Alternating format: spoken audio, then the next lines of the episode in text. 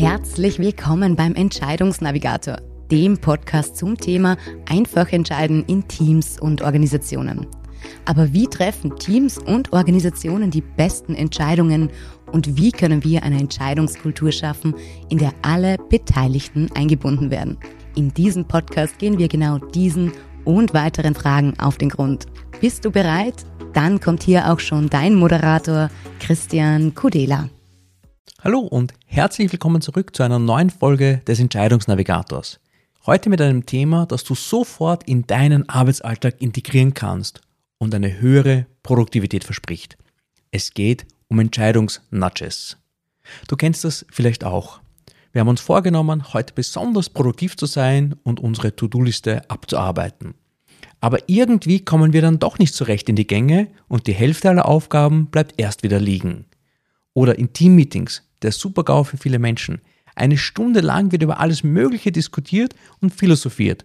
Und dabei hätte man alle relevanten Agendapunkte eigentlich auch in 20 Minuten abhandeln können. Und genau für solche Punkte ist Nudging ideal. Was ist nun dieses Nudging und was hat das überhaupt mit Entscheidungen zu tun?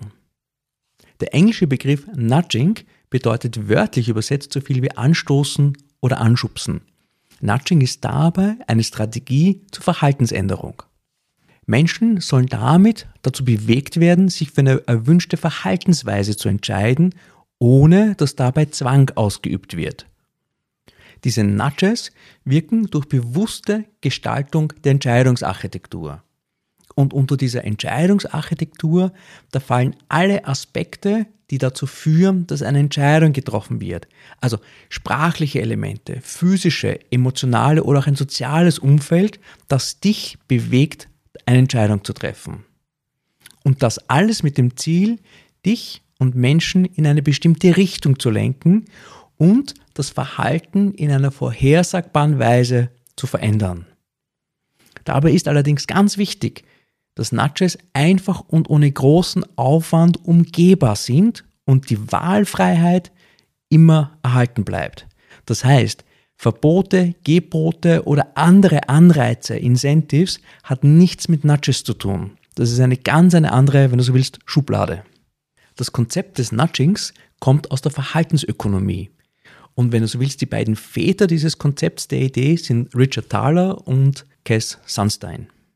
Die beiden US-Forscher stellten den Ansatz und diese Ideen erstmals im Jahr 2008 in ihrem Buch Nudge, wie man kluge Entscheidungen anstößt, vor. Welche Überlegungen stehen da jetzt dahinter? Nun, die Verhaltensökonomie geht davon aus, dass sich Menschen eher weniger rational verhalten und es ihnen manchmal schwerfällt, optimale Entscheidungen für sich zu treffen. Mit Nudges sollen Individuen also angestupst werden, angestoßen werden, Entscheidungen zu treffen. Und zwar jene, die für sie selbst und oder auch der gesamten Gesellschaft gut sind und damit auch das Gemeinwohl steigern sollen. Diese Nudges werden dabei durch die Entscheidungsarchitekten gestaltet. In den Überlegungen von Richard Thaler und Cass Sunstein sind das zum Beispiel Regierungen, ein Unternehmen oder eine Organisation, die eben eine gewünschte Entscheidung oder gewünschte Handlung hervorheben und unterstreichen wollen. Da die individuelle Entscheidungsfreiheit dabei aber immer aufrechterhalten bleibt, wird der Ansatz auch formal als libertärer Paternalismus bezeichnet. Oder anders formuliert, in meiner eigenen Interpretation werden die Elemente von Freiheit und Fürsorge miteinander kombiniert. Und dieses Nudging wird in einer Vielzahl von Bereichen eingesetzt und findet Anwendungen, zum Beispiel in der Altersvorsorge, in der Gesundheitsförderung oder auch zur Förderung von klimafreundlichem Verhalten. So können Menschen beispielsweise dazu angestupst werden, mehr für die Rente und für die Pension zu sparen, sich gesünder zu ernähren oder eben auch Energieverschwendungen zu reduzieren. Warum bzw. wie sind jetzt diese Entscheidungsnudges aber hilfreich für unsere Produktivität? Naja, viele Entscheidungen, die wir tagtäglich treffen, fällen wir unbewusst.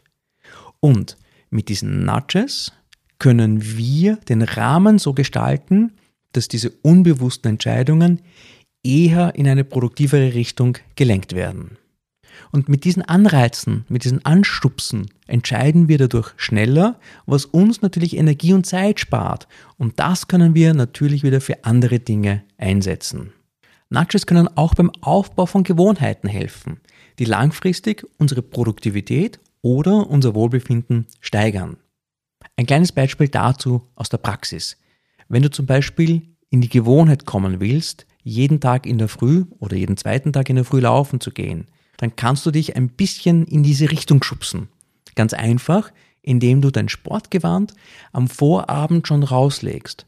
Schon allein die Tatsache, dass das Gewand vorbereitet und hergerichtet ist, erhöht die Chance, dass du auch tatsächlich laufen gehst. Genauso wie du auch deine Arbeitsumgebung entsprechend gestalten kannst. Die Art und Weise, wie du dich organisierst, kann mehr oder weniger dazu einladen, abgelenkt zu werden oder im Umkehrschluss kann dir helfen, den Fokus zu halten und die Produktivität zu steigern. Wie aber kriegen wir nun diese Nudges in unseren Alltag eingebaut und eingebunden? Und im ersten Schritt ist immer die Frage, was ist denn die gewünschte Verhaltensweise? Wo erkenne ich vielleicht jetzt diese Abweichungen und daraus kann ich ableiten, was sollte denn geändert werden? Was möchte ich angehen? Und wenn ich weiß, welches Verhalten das gewünschte ist, dann ist die Frage, welchen Schubs braucht es sozusagen, um das zu verstärken und zu unterstützen. Und dazu möchte ich dir jetzt ganz konkret ein paar Techniken vorstellen, die gängigsten Nudging-Techniken, die dir dabei helfen können. Eine der bekanntesten Nudging-Techniken ist das sogenannte Default. Das Default oder wenn du so willst die Standardeinstellung zeigt dabei in die gewünschte Richtung. Und sehr oft haben wir bei Entscheidungen meistens so eine Art Fallback-Option. Also wenn wir nichts tun, dann passiert genau das. Ein plakatives Beispiel dafür ist die Frage nach der Organspende. In einigen Ländern ist es so, dass du per Default, also die Standardeinstellung, wenn du dich nicht entscheidest, dass du Organspender bist und du dich aktiv, wenn du das nicht willst, austragen musst. Und in anderen Ländern ist es genau umgekehrt. Hier bist du per Default kein Organspender und musst dich aktiv dafür anmelden oder eintragen lassen. Und du kannst dir vielleicht vorstellen, dass je nachdem, wie dieses Default, wie die Standard-Einstellung ist, dass es hier unterschiedlich hohe oder eben niedrige Raten von Organspendern in einem Land gibt. Eine weitere Nudging-Technik ist das sogenannte Reframing. Die Art und Weise, wie wir Informationen präsentieren aufbereiten oder formulieren, macht auch schon einen riesengroßen Unterschied, in welche Richtung die Entscheidung geht oder eben gehen soll. Eine weitere Nudging-Technik zielt auf die Einfachheit und Bequemlichkeit ab. Also ganz unter dem Motto Make it easy versuchen wir mit dieser Technik das wünschenswerte Verhalten so zu gestalten, dass es auch am einfachsten und intuitivsten ist. Und das können auch ganz einfache Dinge sein. In Kantinen oder Supermärkten werden zum Beispiel gesündere Lebensmittel attraktiv auf Augenhöhe präsentiert, um im Zweifelsfall die Wahl dorthin zu lenken. Schauen wir uns noch ein paar ganz konkrete Tipps und Beispiele für sogenannte Corporate Nudges an. Corporate Nudges, wie der Name schon sagt, sind Nudges aus dem Unternehmenskontext, aus Organisationen, die ganz gezielt Entscheidungen so gestalten, dass Kunden und Mitarbeiter besser entscheiden. Du willst den Papierverbrauch in deinem Büro reduzieren? Dann ist eine der Möglichkeiten, den Drucker so einzustellen, dass er automatisch beidseitig druckt. Durch diese kleine Änderung in der Standardeinstellung schaffst du es, den Papierverbrauch im Druck massiv zu reduzieren. Ein weiterer Corporate Nudge kann sein, die Meetingdauer zu verkürzen. Also die Default-Zeit von eine Stunde Meeting auf vielleicht 50 oder 45 Minuten zu reduzieren. Und das hat aus meiner Sicht zwei riesengroße Vorteile. Zum einen, ihr schafft in der verkürzten Zeit genauso die Punkte, die Agenda abzuarbeiten. Und zum zweiten, wenn es tatsächlich mal ein bisschen länger dauert, habt ihr den Puffer. Und zugegeben, der dritte Vorteil, es geht sich zwischen den Meetings auch eine kleine Biopause aus. Du willst, dass deine Mitarbeiter, Mitarbeiterinnen gesünder in der Kantine essen? Dann ganz einfach, sorge für helleres Licht. Denn helles Licht verleitet uns eher dazu, zu gesünderen Speisen zu greifen, und nicht nur zu gesünderen Speisen, sondern es gibt auch die Tendenz, dann leichter zu essen. Und wenn wir leichter zu Mittag essen, sind wir auch am Nachmittag ein bisschen weniger müde, also dieses klassische Suppenkoma, und haben dadurch auch eine höhere Produktivität direkt nach der Mittagspause.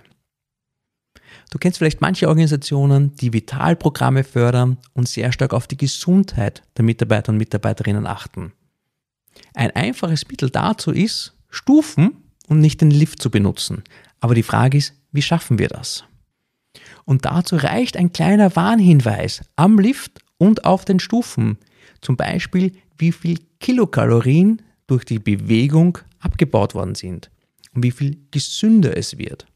Aber auch der Hinweis auf die Vorteile. Also Bewegung regt den Kreislauf an, dadurch bist du weniger müde, es hält dich fit und so weiter. Helfen eher die Stufen zu verwenden als den Lift.